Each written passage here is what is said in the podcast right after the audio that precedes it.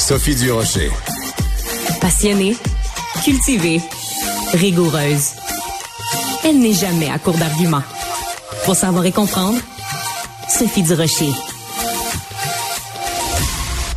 Sophie, on change complètement de registre. Je te parle cinéma cet après-midi parce qu'il y a un article qui vient de sortir dans le Journal de Montréal. C'est l'agence Cinéac qui a, qui a publié les données de 2023 et la fréquentation des salles de cinéma est à la hausse. Ah, mon Dieu, c'est une bonne nouvelle et j'espère pour le cinéma québécois en particulier.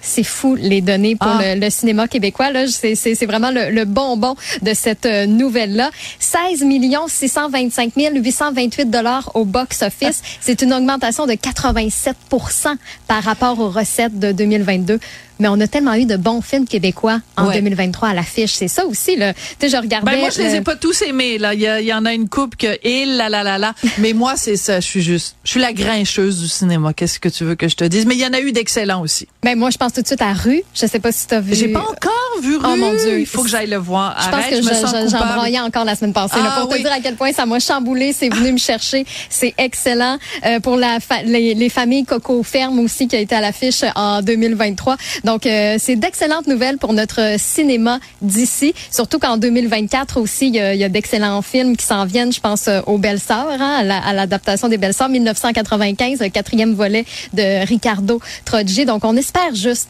effectivement que, que, tout ça continue. Hein. Absolument.